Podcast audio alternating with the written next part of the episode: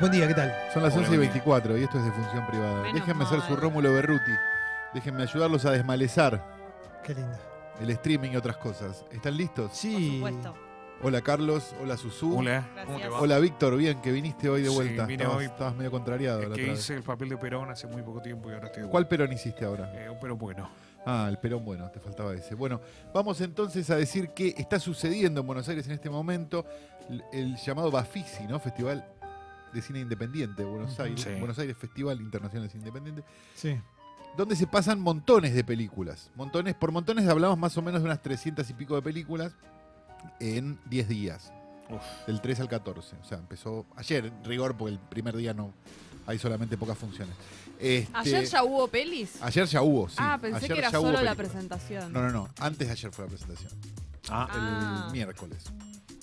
La cosa es así. El festival eh, generalmente se hacía en un- los cines de la, de la Recoleta, los cines de la Recoleta. Sí. Y ahora se pasó a unos cines en Belgrano, que son el Belgrano 1, 2, 3, 4 y 5, 6. eh, Los que están ahí en Olazábal, eh, Olazábal, eh, Obligado y eh, Mendoza. Este, además de tener las otras sedes que siempre tuvo, que son el Gomón, la Lugones y, algunas cosas más que están dando vueltas. Pero básicamente el epicentro son los cines esos de Belgrano, que, que están a una cuadra de Cabildo y Juramento. En Bien. rigor. Hay montones de películas, vamos a recomendarles rápidamente 10 películas que ustedes pueden ver en el Bafisi, como para que tengan una idea, o sea, de cosas que probablemente no se vayan a estrenar.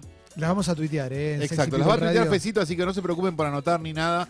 Les va a tuitear los afiches, así que es mucho más fácil todo. Sí. Ustedes pueden sacar las entradas yendo a la página del Bafisi, hay un lugar que dice entradas, pum, las pueden sacar directamente con, con tarjeta y son mucho más baratas en general que lo que sale una entrada de cine común. Digamos, están creo que... 340.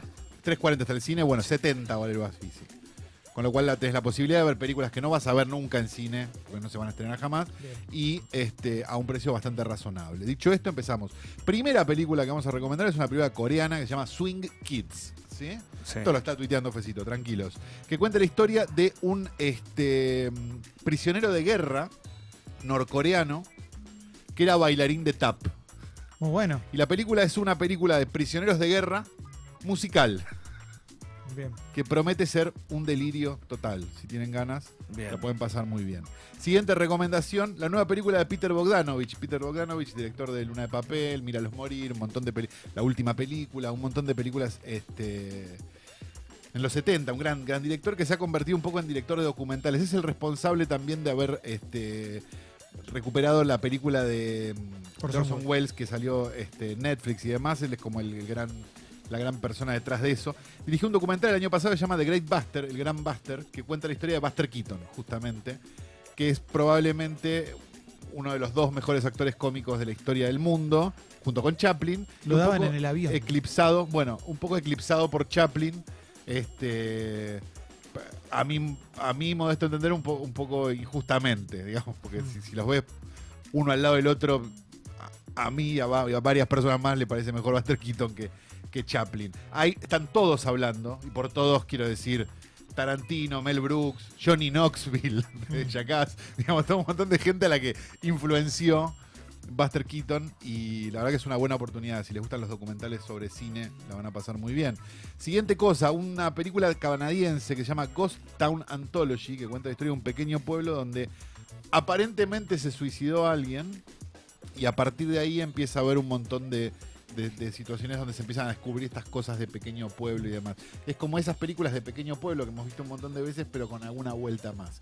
Una película eh, que sucede toda en Quebec también, esto es un dato no menor, digamos una Bien. cosa toda de nieve, una, una película de nieve que viene muy bien aspectada en general, todo el mundo habla de esa película hace un montón de tiempo, con lo cual puede ser que sea una de esas películas que valga la pena ver. Otra película más para recomendar, The Insufferable Gru, El Insufrible Gru. Si no saben quién es Stephen Gru, probablemente no tengan por qué saberlo. Pero Stephen Gru es un director de películas pésimas norteamericano que tiene una que tiene una, una carrera muy prolífica, pero muy, muy prolífica, y por pésimas digo pésimas en serio. Y que logró con los años eh, generar un, este, un fenómeno oculto a su alrededor, sin que él lo haya querido, digamos, simplemente. Entre sus Él fans. sabe que son malas sus películas. Sí, entre, su- entre sus fans está Jack Black. Sí, Jack Black al punto de que actuó en una de sus películas de lo fan que es del tipo. claro. Y a partir Pero fan, ahí- fan irónicamente. No, o- él, a- es muy especial, digamos. Vos las ves y son muy especiales las películas, qué sé yo. ¿Son malas? Sí, son malas. Pero ah, evidentemente hay, hay una pulsión del tipo por hacer películas que es más importante que que sean malas. Claro. Que si les gustan las películas sobre eso, la van a pasar muy bien con el Safra Crew. Eh, una película española que se llama Apuntes para una película de atracos, que cuenta la historia de un director que quiere hacer una película de robos a bancos y se encuentra con un ladrón de bancos histórico, como si fuera un vitete. Y Vitete le empieza a explicar cómo hay que hacer una película de robos a bancos. Es- Bueno. Es una película sobre hacer una película Me copa. sin que, sea, o sea, sin que sea una película sobre el tema. Después, un doble programa que les recomiendo mucho son el documental nuevo de Herzog, que se llama Meeting Gorbachev, Mm. que es un documental eh, donde Werner Herzog, digamos que en el último tiempo, en los 70 fue un director este, de cine europeo así demencial y gigante, y en el último tiempo se ha convertido en un director de documentales muy buenos, por cierto, eh, entrevista mano a mano a Gorbachev. Y tiene algo como... que Fuerte. puede Bueno. estar bueno. En doble programa con otra película rusa que recomiendo, que recomiendo mucho, que se llama Putin's Witnesses.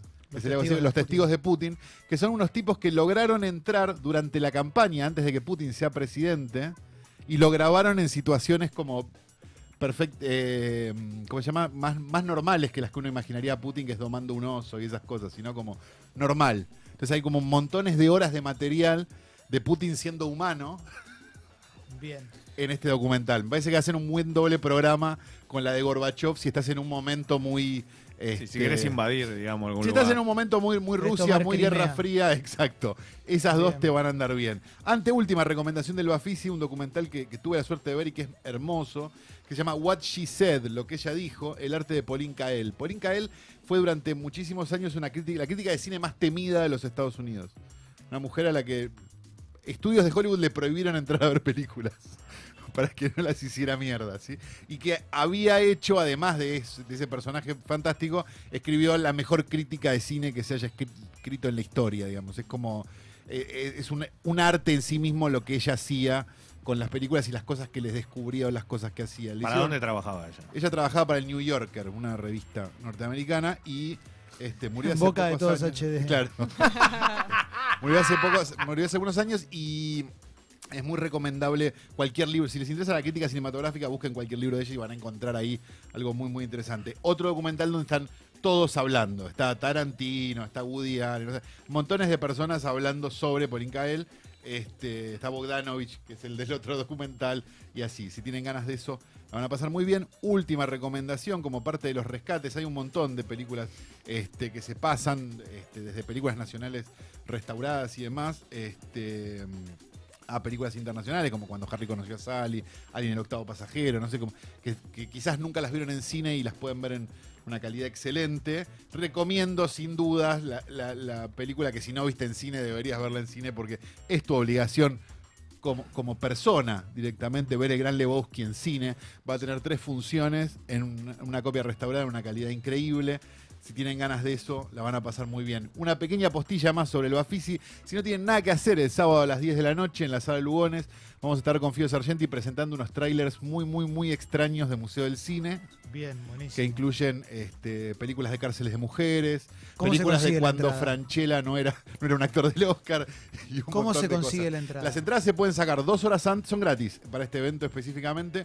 Se pueden sacar dos horas antes en, el- en la propia sala Lugones, en el San Martín, digamos, ir a la boletería del San Martín y, sacarlas, te las te deberían dar. Y si no, en festi podés reservar una sola entrada en eh, la página del, del Bafisi. Buscás, se llama Perfecto. Trailer de Medianoche, a pesar de que es a las 10 de la noche. Una cosa que- Bueno, bien. Bueno, pero, la programación pero después es va a estar a la medianoche, vas a estar ahí todavía. Yo calculo que Claro. sí, supongo que sí. Eh, ¿cuál- ¿Qué porcentaje de, de películas nacionales hay? Un montón, porque tenés una competencia, na- en la, en la competencia internacional tenés películas argentinas, tenés la competencia argentina, que es toda de películas argentinas, y tenés la competencia latinoamericana, que también tiene películas argentinas. Te diría que un 30-40% son películas Ah, argentinas que además no van a tener generalmente una distribución tan grande ni nada.